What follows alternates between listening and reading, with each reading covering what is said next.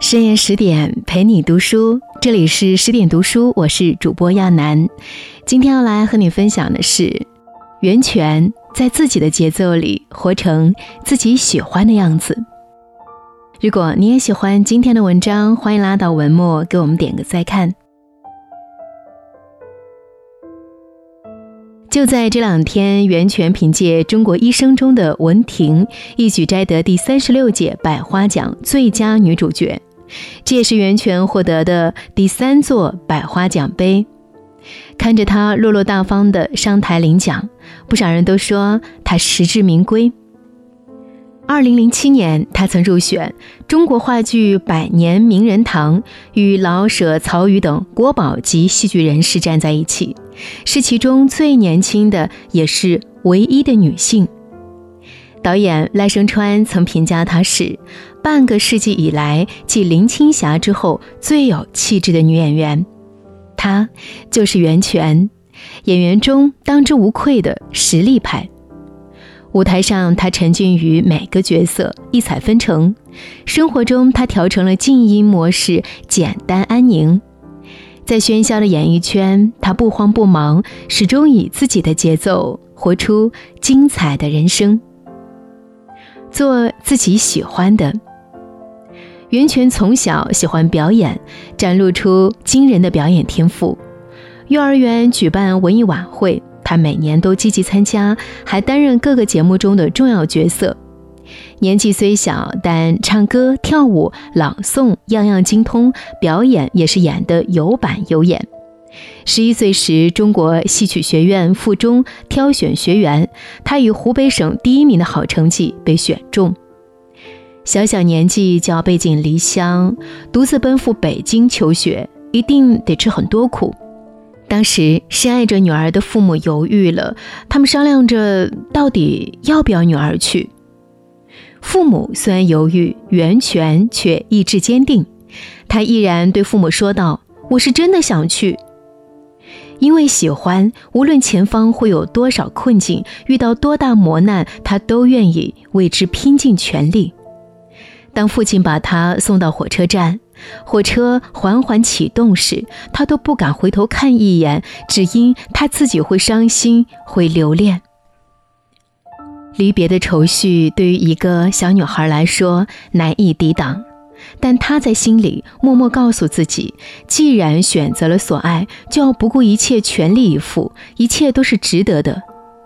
学习京剧并不是一件轻松的事，不管风吹雨打、严寒酷暑，他都要每天清晨早早起床，一遍又一遍地练习基本功。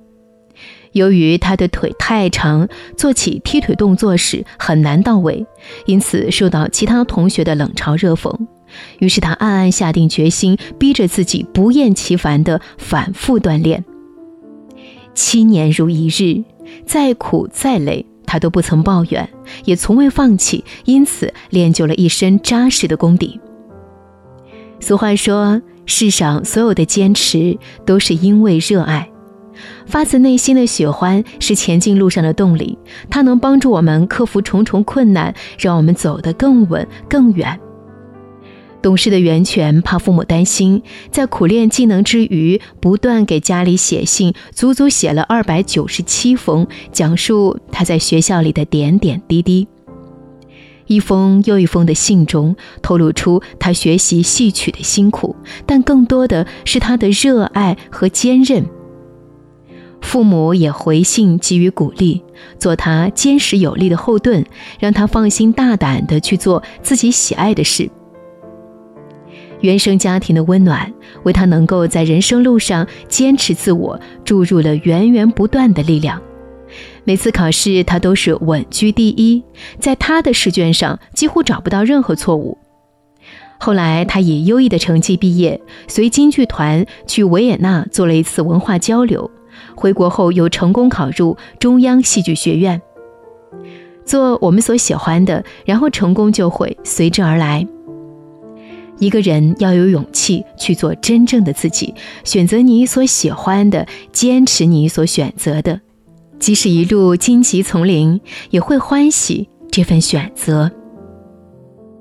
我的前半生中，唐晶对子君说：“所有的事情最难的都是一开始，一旦跨出去第一步，其实整个过程当中最艰难的部分就已经过去了。”袁泉选择他所热爱的，愿意为之全身心努力，很好的踏出了人生中的第一步，不为外界所扰。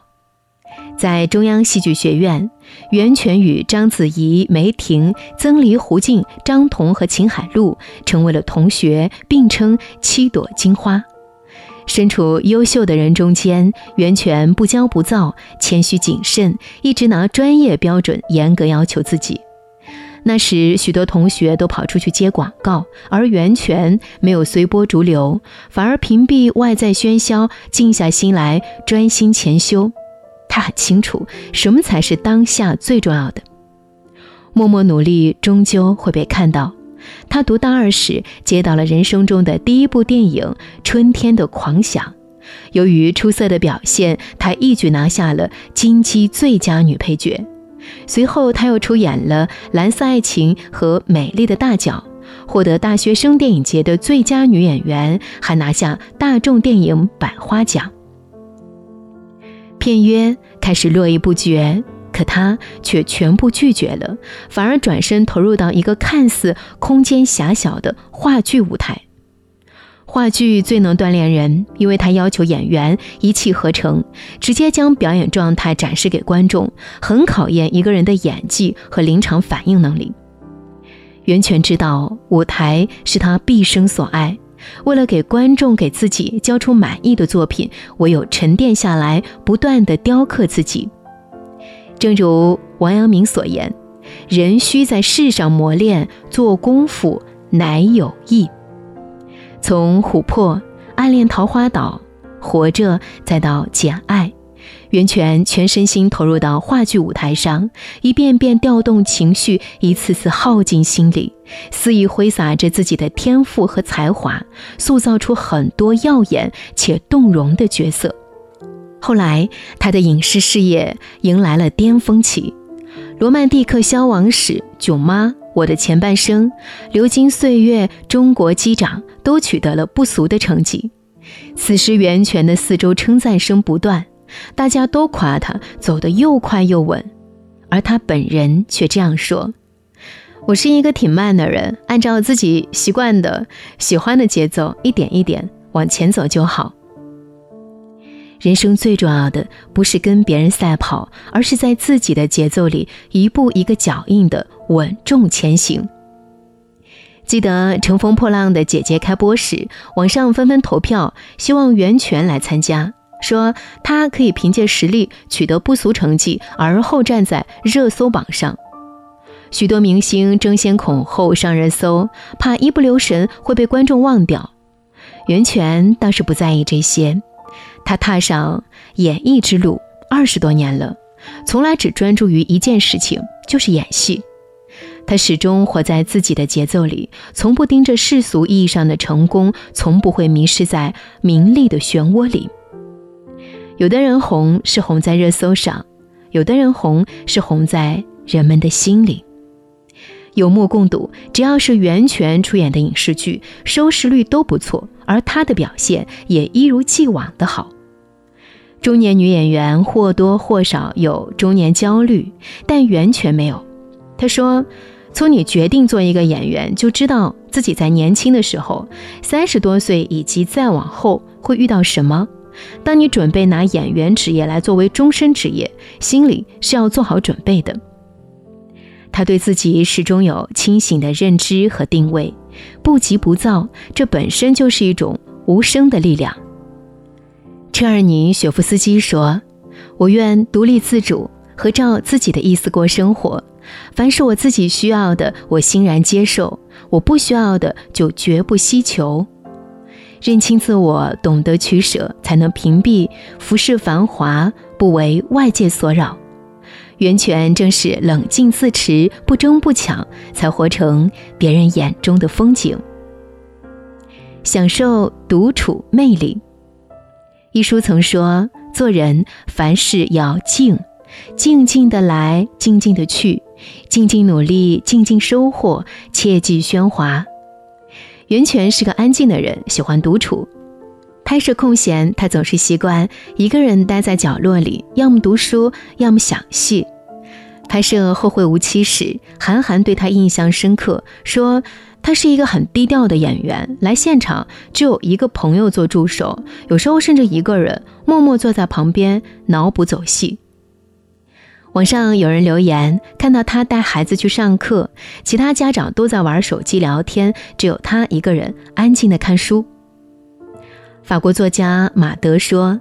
一个人的灵魂，只有在独处中，才能洞见自身的澄澈与明亮，才能盛享到生命的葳蕤和蓬勃。安静独处的人，有更多时间去思考自己的需求，有助于沉淀自己、认识自己，避免浮躁，从而活得更有深度。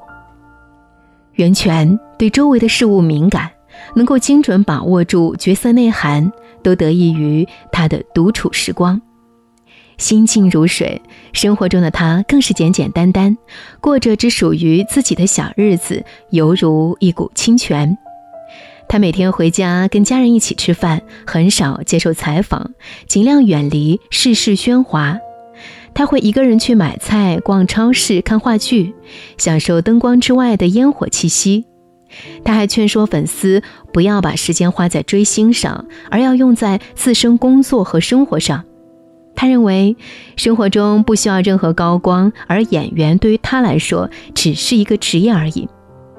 他享受独处，因为一个人时反而觉得安静而丰盛。精神独立而内心丰盈的人，生活都简单，因为真正懂得生命的意义和乐趣。袁泉对财富和欲望看得也很淡，说：“我也拍影视剧，有少量的别的工作，钱对于我来说足够用，而且我也不需要大量购置奢侈品。”他结婚时已经是崭露头角的大红人了，却没有邀请太多人参加婚礼，只是两家人一起吃饭，做了见证人，而后两人回母校拍了一组简单的结婚照。简单的生活看似波澜不惊，实则深处蕴含着无穷的力量，为他平添了份从容与笃定。他演《暗恋桃花源》时，舞台上只留一束光打在他身上，独自一人坐在秋千上，眼帘低垂，轻轻地说：“好安静啊，从来没有见过那么安静的上海，不急不缓。”不骄不躁，他的每次出现都能给人一种很干净、很优雅的气质。哲学家拉布耶说：“我们承受的所有不幸，皆因我们无法独处。享受独处是一个人心灵的回归，只有把自己安顿好，才能感受到那份自在和轻盈。”袁泉的身上有一种让人赏心悦目的高级美。看起来与世无争，内心却特别有力量。凭借外界如何风云变幻，似乎都影响不了他。他只是在专心演戏。导演刘伟强说：“他的淡定是根植于骨子里的，毫不费力就能压得住人。无论是求学、演戏还是生活，袁泉自始至终坚守着自己的节奏。”他选择自己热爱的演艺事业，沉浸其中，抛弃外在纷扰，几十年如一日的不断打磨，才有了今日的成就。他的成功来自于内心的坚定和岁月的积淀，是自然而然形成的。正如泰戈尔所言：“最好的事情总在不经意的时候出现，所以不必慌张赶路，按自己的节奏，步履不停地走过每个今天。”人生在世，最高级的活法就是不追不赶，按照自己的节奏做好自己喜欢的事，如此便好。更多美文，请继续关注十点读书，也欢迎把我们推荐给你的朋友和家人，一起在阅读里成为更好的自己。